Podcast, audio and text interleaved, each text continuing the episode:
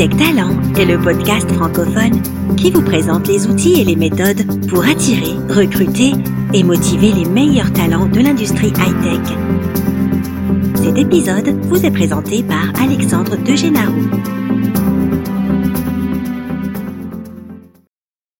Bonjour et bienvenue sur Hightech Talent. Aujourd'hui, nous allons parler recrutement et plus particulièrement de sourcing. Localiser les meilleurs talents, les approcher, engager le contact, créer des liens, voilà les objectifs du sourcing, cette discipline du recrutement qui consiste à activement rechercher et trouver les meilleurs talents pour votre entreprise. Pour en parler aujourd'hui, on accueille Laurent Bois, qui est le directeur et fondateur de Linkhumans, la première formation francophone de sourcing et de recrutement. Depuis 2011, Laurent a formé des centaines de spécialistes à ces nouvelles méthodes qui permettent d'attirer et recruter les meilleurs talents de votre industrie. Laurent, bonjour et bienvenue dans le podcast. Bonjour Alexandre, merci pour ton accueil. Laurent, on entend beaucoup parler de sourcing. Pouvez-vous nous en donner un peu la, définition et aussi les objectifs de cette démarche? On entend parler beaucoup de sourcing, mais on est dans un marché qui est maintenant détenu par les candidats. Le marché s'est retourné. Avant, il était détenu par les entreprises, si je puis dire. Maintenant, c'est les candidats, entre guillemets, qui mènent la danse. Et du coup, effectivement, les gens se rendent compte que le sourcing, c'est devenu un élément important, mais ils se s'en sont rendus compte bien avant, ça fait déjà deux, trois ans, que le sujet est revenu sur la table parce que pendant très longtemps, le sourcing a été le parent pauvre du recrutement et plus globalement, on revient après sur, sur le sujet des RH, mais le sourcing a été le parent pauvre du, du recrutement avec une place, on va dire, euh, voilà, t'es es jeune, t'as un ordinateur, le voici et euh, tu te débrouilles, tu nous trouves des profils. Aujourd'hui, ça a beaucoup changé. On s'est rendu compte que c'est une activité stratégique. Si on n'a pas euh, les bonnes personnes à faire entrer dans le pipe de recrutement, ben, on peut pas faire de belles euh, évaluations, on peut pas faire de beaux entretiens. Et du coup, voilà, aujourd'hui, entre guillemets, le sourcing est devenu fashion, euh, ce qui n'était pas le cas il y a 5, 5 à 10 ans. Et, bon, pour moi, c'est un vrai progrès. Et je suis, je suis plutôt satisfait. Alors, je sais pas si j'ai répondu à ta première question. C'était une définition du, du sourcing. Et justement, pour ceux qui connaissent pas du tout, Qu'est-ce que le sourcing par rapport au, recrutement classique ou par rapport à la chasse? Bah alors, si on prend déjà le sourcing, c'est intéressant. Si on prend l'étymologie la, du mot sourcing, ça vient. Euh, si vous tapez sourcing dans Google, vous voyez que ça vient avant tout euh, de la logistique. On le voit bien, sourcing, c'est un, un, terme qui vient des achats. Euh, comment sourcer, comment trouver, comment identifier. Et du coup, par extension, si on le, le duplique dans le recrutement, on a quelque chose d'assez simple. Hein. Le sourcing, c'est toute activité de recherche, d'identification et d'engagement des personnes. Et souvent, quand on parle de sourcing, les gens croient que c'est juste envoyer des mails, approcher, mais ça va aussi dans l'engagement. C'est-à-dire que ce qu'on appelle nous la préqualification téléphonique, donc l'appel, le premier appel, ça fait partie du sourcing. D'accord. Donc c'est vraiment toutes les méthodes qui vont nous permettre d'aller chercher les candidats. On parle souvent de et de les engager. Et de les engager, ouais, tout à fait, d'être en contact avec. Euh, on parle souvent de candidats euh, sur le marché et dans le marché, et on dit souvent que par le recrutement classique, en mettant des annonces, on attire les candidats qui sont sur le marché. Et le sourcing, c'est peut-être plus la possibilité et la capacité d'aller chercher les candidats dans le marché, ceux qui sont à l'écoute de nouvelles opportunités, mais pas forcément en recherche active et qui sont pas forcément, qui vont pas forcément répondre à une annonce. Donc du coup, c'est un peu ça finalement. Euh, oui et non, c'est-à-dire qu'en fait, le sourcing, ça contient deux choses très simples. Le sourcing, ce que j'appelle moi passif, à savoir des gens qui tout simplement euh, répondent à des annonces et actif, à savoir des gens qu'on va aller chercher de façon active, proactive sur le marché. Et c'est vrai qu'aujourd'hui, on a tendance à confondre sourcing avec sourcing actif. Or, le sourcing contient aussi la dimension annonce. Hein. C'est pour ça que j'aime bien euh, distinguer les deux. Et dans ce que tu dis, on voit bien qu'effectivement, le sourcing est vu énormément sous la, la, partie active. Je vais chasser, je vais chercher vers des gens notamment qui sont en poste. Or, la définition de base, vraiment, ça comprend les deux éléments, et passif et actif. D'accord, parce qu'on voit beaucoup de grosses structures qui sont très mises en avant dans les médias, qui intéressent beaucoup les candidats, donc des structures qui reçoivent toute l'année un flot de CV très important de candidatures, qui ont quand même des équipes de sourcing qui en mettent quand même en place. Quel est le but pour elles puisqu'elles ont un flot continu toute l'année de, candidats? Alors c'est une question qui est, vraiment intéressante. C'est très paradoxal hein, quand on y pense. C'est qu'effectivement des gens comme L'Oréal, Google, ils reçoivent des millions de CV L'an dernier, l'oral, c'était euh, un, peu autour d'un million de CV reçus, donc c'est gigantesque. Mais la problématique, c'est qu'en fait, eux, ils savent très bien que les gens qui postulent chez eux ne sont pas nécessairement les, les gens qui veulent avoir dans leur entreprise. Je m'explique. C'est un exemple que j'utilise tout le temps, mais L'Oréal, euh, la, 80-90% des CV qu'ils reçoivent sont des CV du marketing. Or, 90% des jobs chez L'Oréal ne sont pas des jobs de marketing. Ils ont de plus en plus des besoins dans le digital, notamment des, ils cherchent des développeurs, euh, des, des, des, métiers du digital. Et forcément, quand on est développeur informatique, mais dans d'autres métiers, dans la logistique, on ne pense pas nécessairement à postuler chez L'Oréal. Ça veut dire que ces profils-là qui ne postulent pas chez moi, si je m'appelle L'Oréal, j'ai pas d'autre option que d'aller les chercher en fait. Et d'aller les chercher, ça veut dire tout simplement développer en interne des équipes de sourcing. Ça, c'est la première raison. La deuxième raison, c'est que souvent les meilleurs, en tout cas euh, les gens qui sont les meilleurs dans leur métier, bah souvent ils ne cherchent pas de boulot. Enfin moi dans mon réseau, les gens que je connais qui sont les meilleurs dans leur boulot, ils ont jamais mis un CV sur un job board. C'est simple que ça. Je sais pas pourquoi, mais pour moi c'est le cas. Dans mon réseau, j'ai une, fille qui est une spécialiste du comp ben, donc tu sais compensation benefits. C'est une spécialiste des, sujets de rémunération. Elle est vraiment super forte et je peux te dire qu'elle n'a jamais postulé à un job parce qu'on l'a toujours chassée. Ouais, tout à fait. C'est vraiment les candidats qui sont pas en recherche ou qui sont pas en recherche active. Exactement. Et c'est pour ça que chez des, des boîtes comme Google ou L'Oréal, bah, ils savent très bien que ces candidats-là, s'ils ne vont pas les chercher, ils ne postuleront jamais chez eux. Donc, c'est la deuxième raison, c'est qu'à la fois tu vas chercher des profils de gens qui naturellement ne viennent pas chez toi, d'autres métiers, d'autres secteurs, mais aussi des gens qui sont bons et qui, de fait, qui sont bons, sont en permanence chassés ou par leur réseau ou par des, des recruteurs. Donc, pour ces raisons-là, ces entreprises développent des vraies équipes de sourcing. Et quand je dis sourcing, effectivement, c'est sourcing actif. Et du coup, quels sont les, les outils et les méthodes qu'un sourceur doit maîtriser pour être sourceur finalement, pour faire cette activité, cette, euh, cette démarche? Alors, c'est très contre-intuitif ce que je vais dire aussi, mais euh, les outils, on s'en fout un petit peu en fait, parce que les outils, ils passent, ils viennent, ils disparaissent, ils réapparaissent. C'est pas l'élément le, plus important, c'est pas les outils en fait, c'est deux choses qui pour moi qui sont importantes de la discipline, de l'organisation et sur la méthode et la curiosité. Méthode, ça veut dire quoi? C'est-à-dire que la méthode, par exemple, on va en parler. Hein, euh, c'est notamment une méthode de savoir comprendre comment fonctionnent les booléens, comment fonctionne une base de données. Une base de données, c'est comment on va la requêter, quelle est la logique d'une base de données. Donc tu as de la méthode, tu vas tu dire ok, je vais faire ça, je vais chercher les mots clés, chercher les synonymes. Et puis la curiosité, l'envie de découvrir des nouvelles choses, l'envie d'aller voir de nouveaux outils. Mais tu vois, c'est vraiment des c'est plutôt de la méthode et des caractéristiques ou en tout cas des une ouverture qui vont faire la différence avant avant même euh, de parler d'outils. Et les outils, encore une fois, tu t'adapteras. C'est Mohamed, dans mon équipe, qui me racontait cette histoire. L'autre jour, il a rencontré une sourceuse, euh, ça fait quatre mois qu'elle fait le métier. Et la fille, elle est juste incroyable. Elle a, on a des, des thèses qui s'appellent les sourcing games, qui sont incroyables aussi d'ailleurs. Et cette jeune fille, tu vois, elle est toute récente dans le métier de sourcing. Et juste parce qu'elle est disciplinée, curieuse, qu'elle a envie d'apprendre, en quatre mois, elle a découvert le métier, elle a appliqué une nouvelle méthode et vraiment, par exemple, ces sourcing games, elle les a, elle les a passés haut la main en, quelques semaines. Pour te montrer que finalement, les outils, c'est accessoire, mais c'est vraiment un ensemble de, bah, c'est une disposition, euh, des aptitudes, une envie qui compte vraiment dans la, dans la démarche, quoi. Oui, parce que c'est vrai, tu parlais de, de base de données, de Boolean. Boolean, pour ceux qui connaissent pas, c'est, c'est euh, le langage qui permet de faire des recherches avec tous les autres mots-clés qui sont euh, nécessaires quand on cherche dans une base de données d'un, d'un job board ou quand on cherche dans sa propre base de données si on est une grande entreprise et qu'on a une grande base de données. Donc c'est cette capacité à rechercher et c'est vrai que il faut être euh, avoir euh, des idées, de l'intérêt pour toujours essayer de nouvelles choses parce qu'il n'y a pas une manière type de faire. On doit tout le temps essayer de rechercher des nouvelles méthodes, surtout avec les mots-clés, parce que tout le monde utilise des mots différents, des mots-clés différents dans ses CV et autres. Donc en termes de recherche, c'est quelque chose qui, euh, est assez important.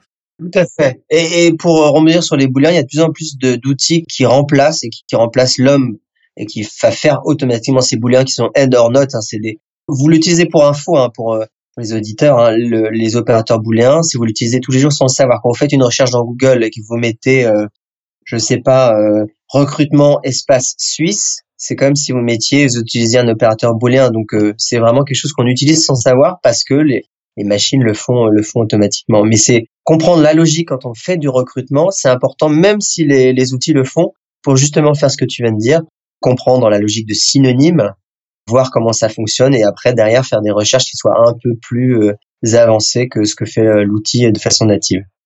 Oui, ce qui est très intéressant pour ceux qui, qui ont envie de se mettre au, sourcing, c'est que justement, il y a plein de petites euh, techniques, de petits hacks, de petits avantages, comme par exemple, parle des, boulins, c'est la capacité à, si vous allez rechercher sur LinkedIn, essayer de recruter sur LinkedIn, vous êtes limité si vous n'avez pas un compte payant dans la capacité de recherche, dans la capacité de voir certains profils, alors que vous avez la possibilité, en maîtrisant ces codes, de faire des recherches directement sur Google et par exemple d'afficher ces profils que vous ne verriez peut-être pas sur LinkedIn. C'est plein de petites astuces comme ça. Ça, c'est le sourcing. Exactement. Alors, au-delà de l'astuce, c'est aussi un, j'ai failli dire en anglais le mindset, c'est-à-dire une mentalité qu'il faut avoir, tu vois, et c'est pas, finalement, les astuces, c'est bien. Les astuces, c'est le côté champagne, c'est le côté cerise sur le gâteau euh, du sourcing. C'est pour donner un peu de fun à un métier qui est parfois, qui peut être répétitif, hein, euh, et qui est parfois un peu un, peu pénible. Mais justement, euh, le, le, le, le léac, euh, les outils, c'est côté fun, mais la cerise ne doit pas cacher le gâteau. C'est-à-dire que le gâteau, ça reste aussi un, un métier où il faut de l'organisation, il faut aimer ce qu'on fait, il y a une dimension de curiosité, une dimension d'organisation, de méthode. Voilà, donc, mais ça reste, et c'est pour ça que nous, on met énormément en avant ces outils, ces hacks, justement parce que, bah, pour mettre un peu de légèreté à, au métier de, de sourceur qui reste quand même l'analyse de, de données dans beaucoup de cas où il faut être, comme tu dis, très organisé. À part ça, est-ce qu'il y a d'autres qualifications, aptitudes qu'il faut avoir pour le sourcing ou, ou c'est vraiment quelque chose qui est abordable à tout le monde finalement? Alors, il y a, quelque chose qui est très euh, qui est très peu reconnu, c'est que pour être un bon sourceur, il faut avoir une bonne capacité relationnelle et notamment quand on va aller euh, chercher la prise de brief avec les managers, les opérationnels ou les clients c'est-à-dire qu'il faut être capable de creuser, de comprendre, parce qu'une mauvaise prise de brief, ça nous met tout notre sourcing en l'air. Et ce travail de fond euh, qu'un sourceur va faire, c'est aussi sa capacité relationnelle, sa capacité à creuser, sa capacité à comprendre les besoins et le, métier aussi. Et pour comprendre le métier, il faut sortir de son bureau et rencontrer les métiers pour lesquels on recrute. Donc, il y a la technique, il y a la méthode, mais de l'autre côté, il y a la capacité relationnelle côté euh, opérationnel, mais aussi évidemment côté candidat. Donc comme tu dis, ça c'est un point important parce que qu'on soit en agence, en entreprise, ou quelle que soit la situation, quand on recrute, on recrute en général en tant que recruteur pour une personne, ça peut être un manager interne, ça peut être euh, une entreprise, on a ce brief à faire où si on n'a pas les bonnes informations dès le départ, on part dans des recherches longues et complexes sur de mauvais éléments et on peut passer beaucoup de temps euh, sur la mauvaise piste. On perd son temps. On perd son temps, ça c'est sûr. Ouais. passe à côté du, du, vrai sujet. Tout à fait. Et après, c'est revenir en arrière, se rendre compte qu'on a fait une erreur et tout recommencer. C'est le cas de dire tout recommencer pour euh, réorienter sa, sa recherche.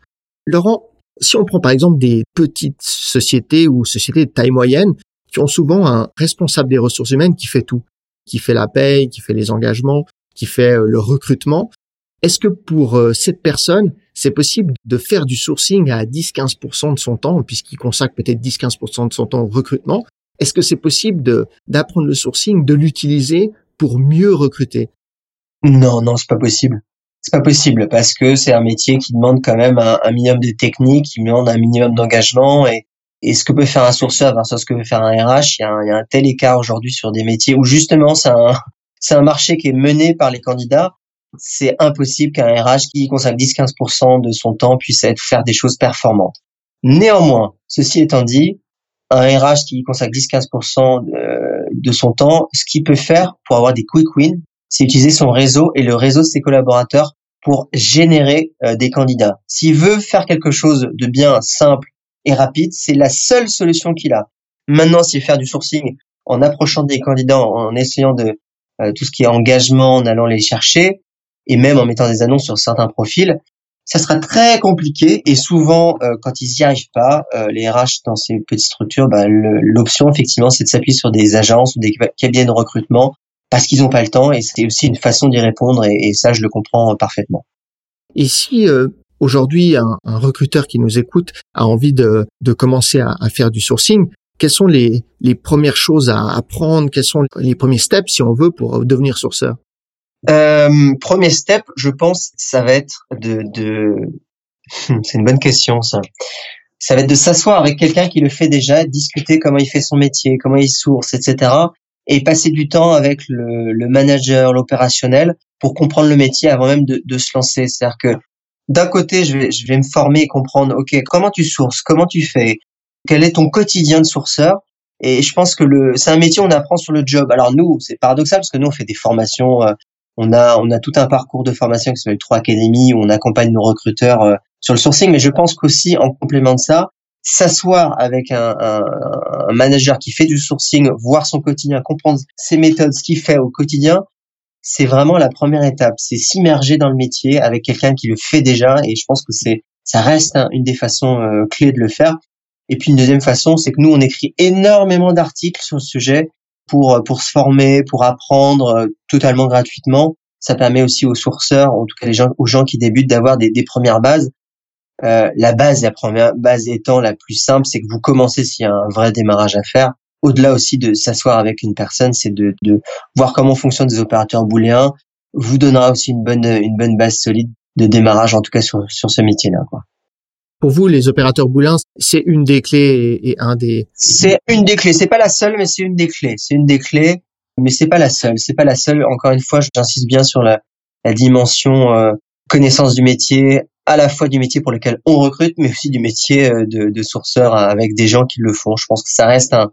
Et c'est pour ça que souvent, euh, quelqu'un qui est seul dans son entreprise, le seul sourceur, c'est compliqué quand on démarre de zéro parce que ça veut dire que vraiment on est vraiment dans l'autodidacte qui va se former en lisant des articles, en échangeant. Notamment, il y a, y a, un truc que je trouve intéressant, c'est y a une communauté en France de recruteurs qui, s'appelle Recruiters Kitchen, qui est animée par euh, Amélie euh, Collinet et Benjamin euh, d'Edgar People.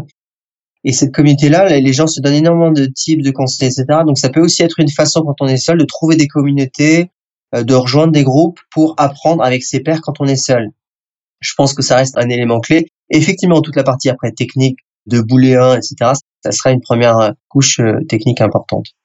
Combien de temps il faut pour euh, pour maîtriser le sujet, pour être un, un bon sourceur en quelque sorte? Bah, je te racontais l'histoire de la sourceuse là dans une société qui a mis quatre mois pour vraiment être incroyable parce qu'elle s'y est mise à fond, parce qu'elle elle a lu tous les articles, elle a fait les sourcing games, elle, elle a appliqué ce qu'elle fait avec notamment, je pense qu'elle avait des collègues qui l'ont qui l'ont énormément aidé. Mais on veut dire que quelqu'un qui est très motivé, en six mois, il peut se faire un, une vraie connaissance, une vraie pratique du, du, du sourcing. En six mois, c'est quelque chose qui est faisable. Alors, une fois que j'ai dit ça, il faut quand même euh, se dire que c'est les, les, ces personnes qui font ça à plein temps, H24, avec une vraie discipline. Moi, le meilleur sourceur que je connaissais, qui est un sourceur maintenant qui est passé chez Facebook, qui s'appelle Paul Mouchet, tous les matins, il se consacrait une heure, il disait, OK, cette semaine, je vais travailler sur les messages d'approche. Il lisait tous les matins tous les articles en lien avec les messages d'approche et retravaillait tous ces messages d'approche pour voir comment il pouvait les tester avec un, une technique de test and learn. Donc très discipliné avec euh, avec un sujet qui travaillait tous les matins. Mais tu vois, quand on est organisé euh, et qu'on est discipliné, euh, en six mois, c'est quelque chose qui est largement faisable pour quelqu'un de motivé. D'accord, donc c'est pas très long. ça dépend du temps qu'on a à considérer. Et comme tu dis, ce qu'il faut, c'est surtout de la, de la discipline pour apprendre toujours et aussi pour évoluer dans ce domaine et, avoir des, bons résultats. Laurent, on arrive au, terme de cet épisode. Vous nous avez donné des, outils très intéressants et on comprend un peu mieux maintenant euh, ce qu'est le sourcing et, son objectif. Si les auditeurs, ils ont envie d'en savoir plus, ils ont envie de, connaître votre actualité. Je sais que vous, vous mettez beaucoup de contenu sur les, réseaux sociaux avec des, outils et des méthodes justement euh, du sourcing et vous avez créé cette, école. Comment est-ce qu'on peut justement vous suivre et avoir plus d'informations? J'allais dire, on a un blog, vous tapez Link Humans sur Google et vous trouverez un autre blog qui est, c'est vraiment notre blog, c'est la façon pour vous de retrouver euh, nos articles, nos conseils, etc.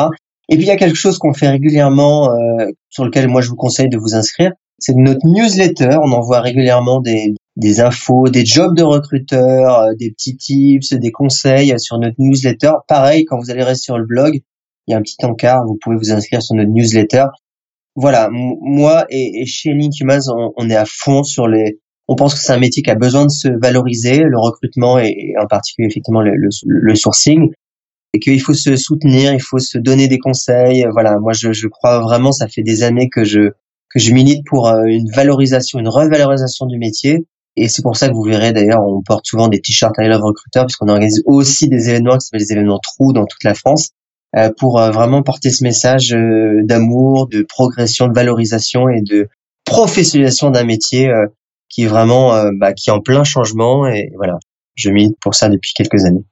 Alors, merci beaucoup pour, pour toutes ces infos. Merci aussi pour tout ce que vous faites pour le recrutement, parce qu'effectivement, je vois passer beaucoup de choses et, je vois que vous faites beaucoup pour euh, démontrer que le recruteur c'est pas juste une personne qui refuse une candidature parce que c'est vrai qu'on voit souvent le, recruteur comme ça, le méchant recruteur et c'est pas forcément que ça et, vous faites vraiment beaucoup pour pour cette industrie.